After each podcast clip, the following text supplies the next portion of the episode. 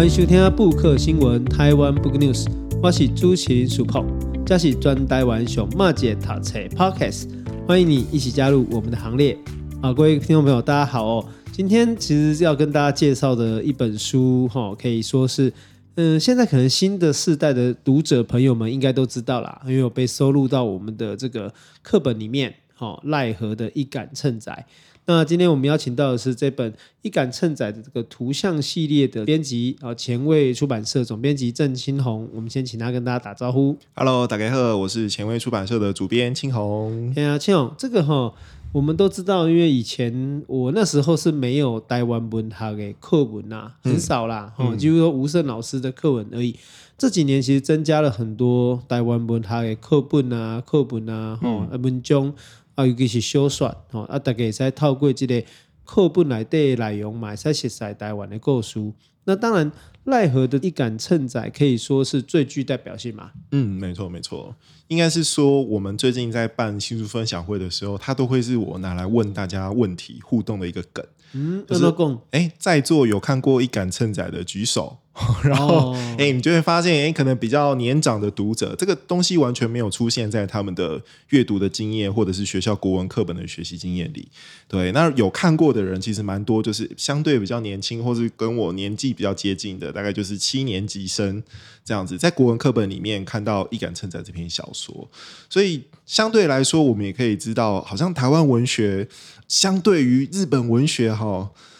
好像大家对于台湾自己的作家认识反而比较少，对，因为我们在出版业，然后我们常常会看到舒适的动态，那你就会看到有很多日本经典的作家，不时就是会重新。翻译啊，改版啊，哦，或者是重新设计它的视觉啊，是是，哦，甚至伪娘化啊，嘿，对对对对对。那日日本是已经走到它已经可以变成是二创了，好，比如说文豪野犬这样子的系列。可是我们对于台湾的前辈作家们，好像就没有那么多对等的认识跟关心。那黄论就是跟日本一样，把它二创运用。对，所以我会觉得这是一直是一个很可惜的部分。嗯，不过当然吼，我个人的看法啦，就讲，咱都在讲的，其实就反映出吼，一个教科书哦，还是说一个课本对于我们文化传递或文化传播的一个重要性哦。不过换一个角度来看啦，吼，就是说我当然也不是很认同说把文学的或者国文的课本变成一部文学史哦，这、基本上不是我的意见。不过赖和有它的代表性呐，哦，赖和先，哦，我们这个台湾人尊称的时候后面加个先嘛，哦，赖和先其实伊咧对规个台湾，哦，还是讲整个台湾文学来讲，拢有伊的重要性。会使讲吼，选择了赖何，选择了一杆秤仔，可以说是毋庸置疑的。嗯哼，哦，当然咧，趁这个机会，也可以给大家分享啦，吼，为什么赖和这重要？哦，因为赖何呢，它其实可以说是台湾。我在日本统治时期培养出来的第一代的台湾知识分子，嗯哼，哦，因为西干兄，哦，然后跟他的年纪，然后以及他的学历，哦，跟学经历，然后以及中华人啦，吼，那小时候曾经读过汉书房，哦，就是供那个私塾教育啦，汉儿啊，嗯，对，汉儿啊，啊，当然后来他彰化工学校开始就进入到现代化教育了，然后在总督府的医学校毕业，然后开设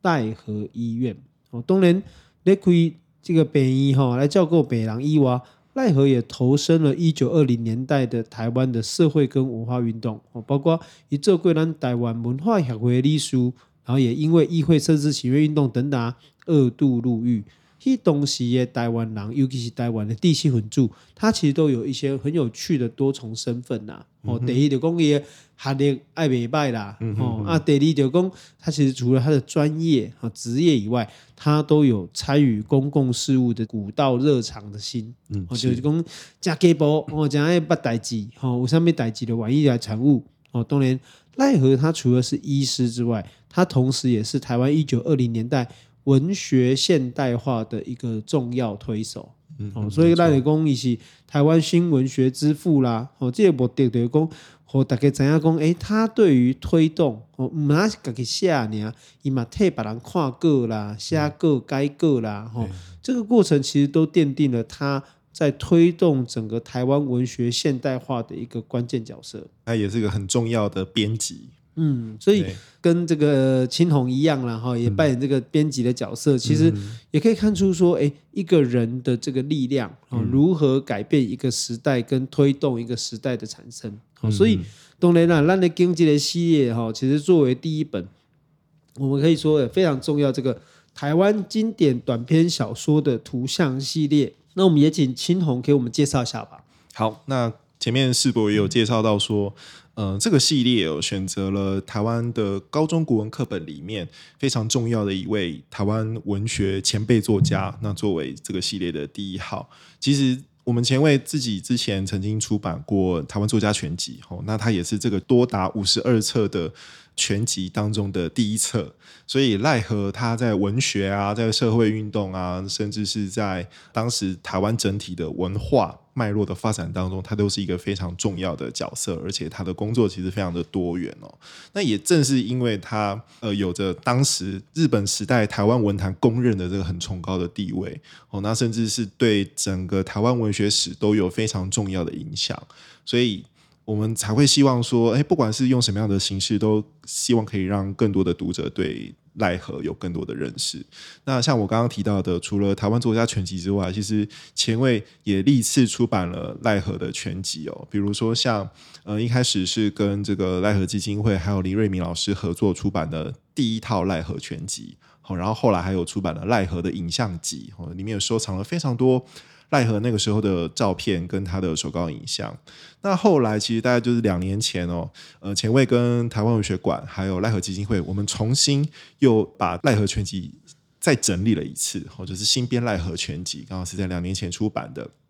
那所以，在历史上，其实就是前卫一直担任着在传承赖和作品跟他精神的一个很重要的当代印刷出版的任务。那在这个基础之上呢，我们其实也就是一个很好的机会，我们跟南十字星工作室合作，那邀请了台湾现在非常重要的一位漫画家阮光明老师来参与这个计划。那第一部改编的作品就是赖和的《一杆秤仔》。对，我观察啦，就讲其实前卫出版社哦过去归档以来。一对咱台湾的文学啊是讲台湾的历史，要如何用图像来介绍，其实花了蛮多功夫的嘛。嗯、因为你们之前出了《漫谈台湾》，包括四六事件啦，最后的二条一哦，然后谈这个呃一九九一年这个叛乱案啊，民主星火哦，谈中立事件啊等等，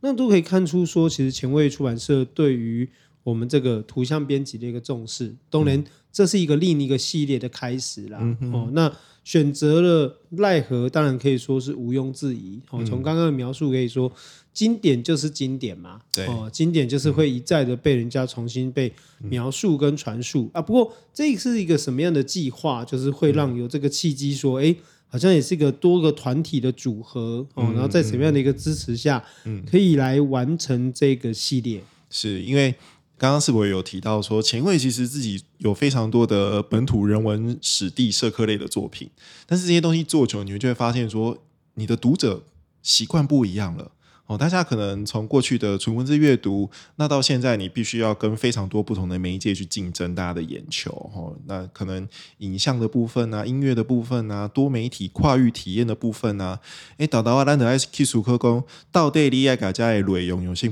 什么款的形式提供给大家可以去去使用去怎样？哦，那我们其实，在过程当中就一直去摸索。那在文字出版之外，我们其实就知道说，现在大家对于图像的接受度是越来越高，所以其实我们。前面刚刚是不是有介绍说，我们其实有一个台湾漫画的系列哦，它其实曾经一度中断。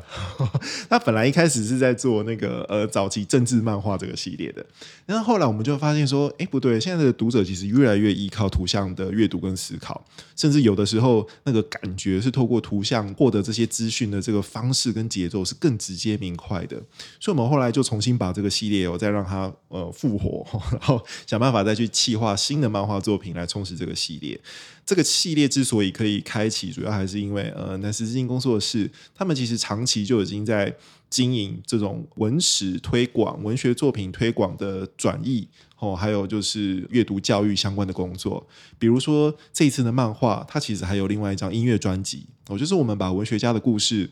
跟他们的作品改编成漫画，或者是改编成音乐。那他们既是不同的媒介，但是中间还是互相会有连接互文。那我们就希望说，诶，文学这种东西，你是透过文字去感受的。可是当它故事变成了音乐的形式，哈，或者是说变成了图像的形式的时候，它可以有哪些什么样的转变，带给读者什么样的刺激或思考？哦，那尤其是像漫画这个这个文类哦。其实伊扎打开龙宫啊，跨啊扯，就他好像就是一个 不是很不务正业的嘿嘿嘿嘿嘿，看看漫画会被家长骂，会被会被阿爸阿母没收这样子。可是事实上，它其实是一个非常重要的视觉艺术的形式。那我们就希望说，诶，透过漫画的方式，可不可以让大家对于文学的，不管是文本的认识也好，或者是说对于文学性的感受也好，诶，我们都可以有不同层次的体验跟讨论的空间。所以在南师之星工作室的策划之下呢，我们就有有一个这样子的合作的机缘哦。那他们邀请到了就是非常重要的漫画家阮光明老师来做《一杆秤仔》的改编。它原本其实是一篇有点纪实性报道的小说创作，要不要说明一下那个纪实性报道是什么意思？对，就是。我们如果回去看《一杆秤仔》这篇小说，你会发现说，赖和他好像就是用一个比较旁观一个记者的角度，然后再侧写这个主角就是秦德参哦。那秦德参就是用台语念起来都是金地灿嘛，就表示他真的是一个很惨的。然后在日本时代，他就是比较下层阶级的一个农民哦，他家里是本来是务农的，那后来呢，因为很多的波折哦，他后来就是呃，在他的母亲的这个努力之下，哎，好不容易过得像人。一般人的这样子的生活。哦，那就在他生活慢慢要好转哦，那他也就是传播些惊了，嘿，他们开始面对的是另外一个生命阶段的负担。可是，在日本殖民统治之下，就会发现说，哎，当时台湾的庶民生活其实是非常辛苦的。哦，你种甘蔗后，建岗甲你红，你第一工的是建岗甲后回下崩。哦，那那个时候你种甘蔗后，然后或者是说你从事其他的经济活动、生产活动，你很容易受到殖民政府的控制，所以。去当中那台湾人，尤其是庶民百姓，就会觉得好像没有办法出头。那配合就是警察这样子的呃社会控制的手段，就会发现说，当时日本殖民者的这个权力其实渗透在台湾社会无所不在。秦德参他就是因为在这个呃想要让自己家庭生活变好的过程当中，一个挂彩一杯嘛，然后他就当一个菜贩，但是可是呢。他跟人家借了一杆秤仔，哦，借了这个秤仔去市场的时候，就被警察刁难，被欺负。那到最后，他真的忍无可忍，就去在那个被李高梅洗准备跪你进检。哦，那个时候，哎，他就觉得呃要下定决心，于是就是去杀了那个欺负他的警察。哦，这是一个。悲剧的故事，可是我们看这个故事，你会发现说，赖和那个时候写这一篇小说，他固然是在所谓的白话文的表达上面有他的成就，可是你会发现，以我们现在在文学阅读、文学欣赏的这个角度来说，就会觉得他好像是一个比较抽离的，然后故事当中其实是有很多缝隙的，哈，是可以去讨论哈。故事本身可能以我们现在的眼光来说，没有那么饱满，所以阮光明老师。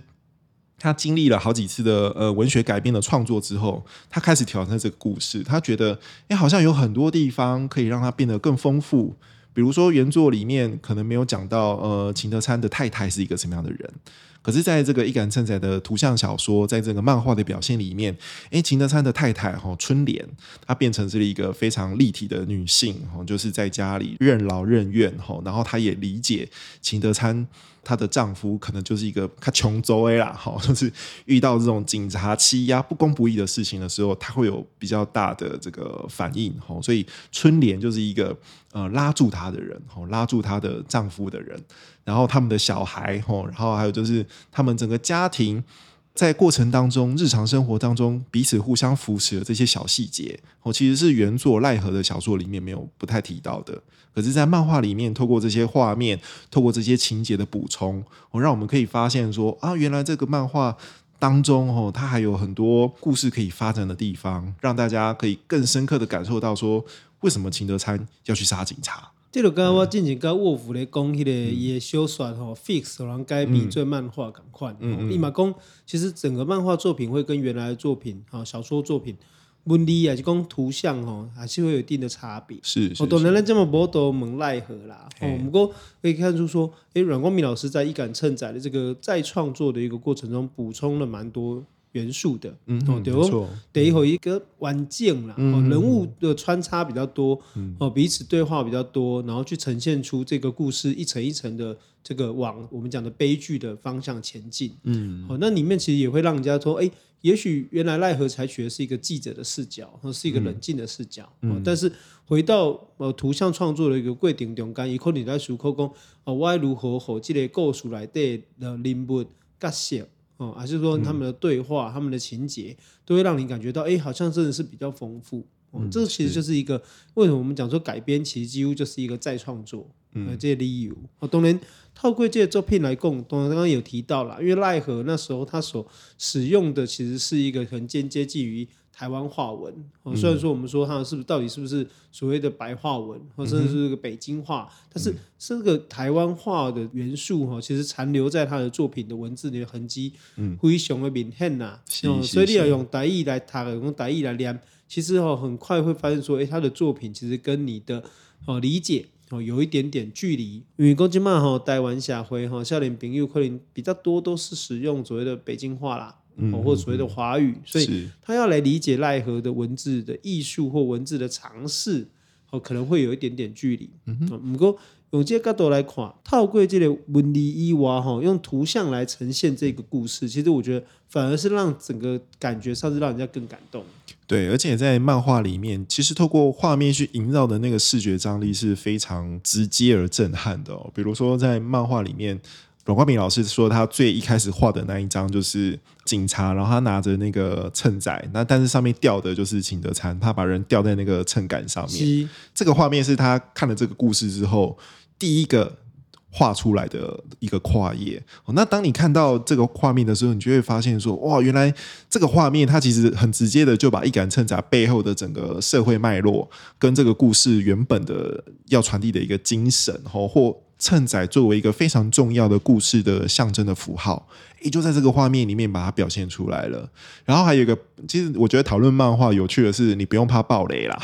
就是一杆秤仔，大家在课堂上面都有读过。然后在这个漫画里面呢，其实就有那个把警察最后被杀死的那个那个画面画出来，然后他的血迹拖行的那个状况，看起来就很像一个秤仔。所以你就会发现，其实，在漫画里面，我们会说文本分析的方式可不可以用在漫画的阅读当中？当然可以，而且漫画家可能可以更自由或。透过魔幻写实或是其他的技术，哦，然后让所谓的文学的象征这一点在画面当中发挥得更为淋漓尽致。嗯，所以这个系列其实很需要大家哈，就是真正去把书翻开来看呐。没错，那两公解了这部，那公那个扯公耍啊，好像似乎就有点不让大家不想要买书哦，没什么看，它就没意义。但是漫画确实有个好处，因为你有可能是因为图像而被感动，是哦，你有可能因为它的分镜，你觉得哎。原来他帮你补充了很多文字，无法度创作哦出来压胸，嗯，哦，那我们讲的是 image 嘛，是意象。哦，它帮助你创造这些意象，让它更具体。嗯、哦，然后仿佛，哎，你再重新，如果你读文本的时候，你会把它组合起来，嗯，哦，让它变成一个更精彩的东西。嗯，哦，所以其实这个尝试可以说，我是觉得蛮值得，也去我们思考说，未来是不是能够有更多作品，可以再被这样子来创造吧。嗯。对，而且我觉得其实也是鼓励更多的不同艺术领域的创作者一起进来活用台湾文学的资源。哦，我们说 IP 改编嘛，可是 IP 改编。绝对不是只有说很当代的东西才值得被 IP 改编。我们过去其实有非常多这种经典的作品，那它还来不及被大家认识哦。那这可能跟我们的的历史，然后跟我们的教育制度，然后跟我们的文学观点有关系。那现在他大家开始看到这样子的作品被改编出来之后，就会刺激我们去思考说，诶，那到底日本时代的小说还有什么样的可能性？因为在我们的文学阅读的经历跟我们语文学习的这个经验当中，日本时代的文学真的我们阅读到的比重是真的相对少很多哈，比起我们现在的近当代文学。那在当中其实就是有台湾文学早期发展过程当中，有非常多的作家在那个时代其实就展现了他们在文学方面的早慧的天赋。对，所以我们这一次的这个计划，就是全名是台湾经典短篇小说图像系列哈。我们就是希望说，可以再挖掘其他不同的短篇小说的作品。那为什么是短篇小说？是因为第一个，它这篇幅比较好控制。对，因为我们这一次哈，请阮光明老师来画哦。那据说本来他是想要四五十页就把一杆秤仔砍就起来，嘿，但是最后他越画越开心，欲罢不能呢，欲罢不能。然后甚至到最后，呃，老师也在画面当中，呃，就是加了非常多的彩页。我觉得他的彩页其实是根据他的故事情节的一些关键处，然后整个氛围的塑造，然后去做一些彩色跟这个场景的转换跟技巧的转换，呃，所以我们可以在这个里面就发现说啊，这个这本书真的是完全让阮光明老师发挥到底。在过程当中呢，我们就是也可以看到说老师他是怎么去理解然后去重新诠释这篇小说的。那这个计划除了一杆秤仔之外，我们接下来是预计会有两到三本。那第二本目前是确定的哈，第二本应该会是以龙应中的《只有木瓜树的小镇》作为改编的题材。对，那我们就希望说，哎，这个系列它也许可以开启大家阅读台湾漫画的乐趣。哦，那事实上，像阮光明老师，他本身就是有非常多很有代表性的漫画作品，尤其是像《用酒干嘛点》，他其实甚至就是改编成电视剧。哦，他本身就是一个 非常重要的台湾原创 IP 的一个开发者。那在过程当中呢，我们可以发现台湾漫画的面貌跟台湾本土文史的结合。另外一方面是说，台湾的漫画能不能成为我们认识文学或成为认识历史的一个桥梁？你如果看了漫画，你刚刚哎，个北北贵眼然后觉得还想要看更多，诶，那我们其实在这个选文哈，或者是说在我们这个创作的讨论当中，其实就可以带给大家更多不同的文本。比如在这本书里面，我们有请阮光明老师跟台湾文学非常重要的呃先行研究者陈陈万义老师哈，他们有一场对谈。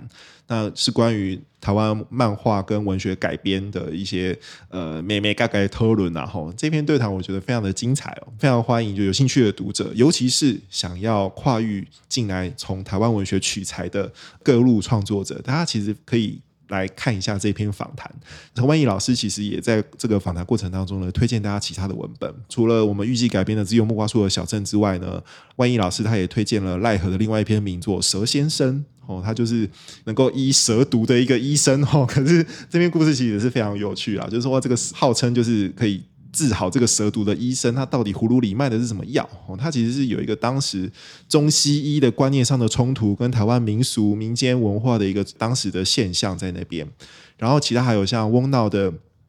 天亮前的恋爱故事，好像这一些其实都是当时展现出那个时候的作家，呃，他们如何在文学上面展现天赋的非常精彩的作品。那我们都希望透过这个计划一一介绍给大家。欸、这实在是让人家非常的期待啦。哦、嗯，因为过去咱的读这文塔作品的时候，我们可能只能透过文字嘛，我、嗯、用比较多自己的想象。嗯，但是一旦有了漫画之后，你会发现，哎、欸，竟然有人跟你阅读同样作品的时候，他可以创造出不同的想象。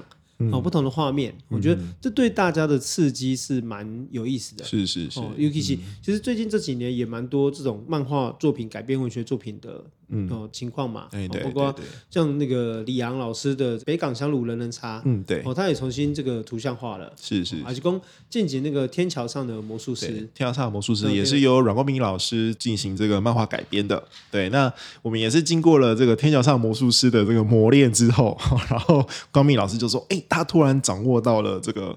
文学改编漫画改编成图像小说的诀窍。哦，然后他就知道说怎么样去让这个文本更丰富，或者是说，呃，你在做长篇、短篇小说的时候，你如何根据你的画面去做篇幅的裁剪或重点的凸显？对，所以我觉得这一路走来，其实是刚好有一个机会，然后不同的创作者，大家都在探索台湾本土的文学文化历史的资源，把它转化成创作的素材跟主题。嗯，因为来对的我讲哦，后边那文章吼，就，那像是讲。我们在看很多日本的漫画的时候，其实它的后面其实都有很深入的介绍。对，对话录。嗯，它有时候对话录啊，有时候甚至是史迹考察啊。是。哦，历史故事的话，他就会去跟跟你考证的当地的情况啊。嗯。哦，那这些东西其实都让我们意识到说，给给安阿切哦，不是我们想象中那么简单。哦，一个图像书它背后所累积的，其实也是扎扎实实的一个知识基础的积累。哦，嗯由这个东西来衍生出哦，让我们可以可以说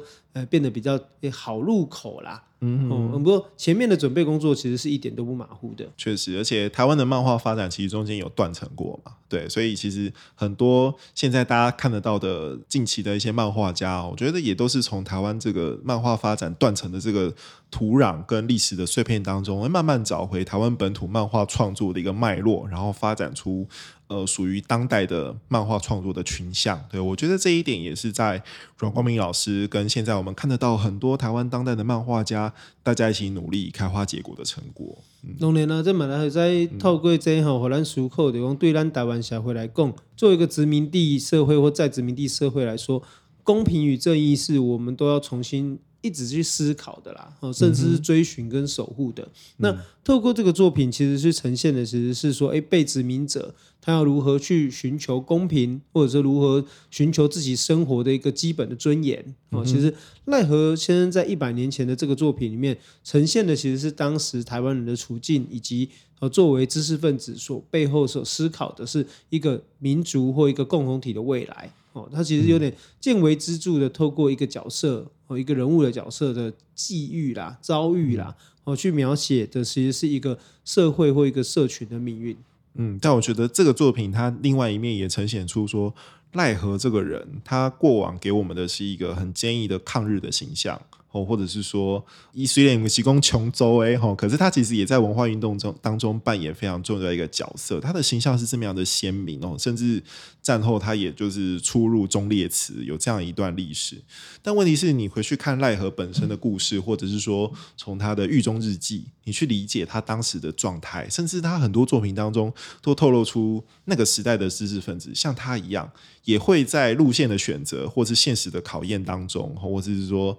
日常。生活的这些磨难当中，哦，他也会有软弱的时候，他也会有一般人会出现的烦恼，甚至是说跟他的这个社会运动的同志们，他有一些不一样的想象，然后路线的选择，然后你到底要冲到什么程度？我觉得这部漫画同时也把我们对于奈何的理解还原到。作为一个人而言，他可能在他的作品当中去投射哪一些自己的彷徨，然后自己在生命当中的犹豫等等的。所以我们可以发现，其实，在一杆秤仔的故事里面，这个金地灿他作为一个很坚定的一个就是杀警的这个角色，好像是宿命的必然。可是阮光明老师的改编，哈，透过他的妻子，透过他的家人。的旁观的视角，就可以发现说，这个角色他其实也是软弱的。他遇到挫折的时候，他也会有情绪，就跟我们一般人一样。对，那在这篇故事当中，赋予了他更多的人性，然后也重新让我们去找到了，在二零二三年的今天，当我们去阅读一篇一百年前的作品，吼，一百年前的时空的时候，他们是怎么想的？那跨越时空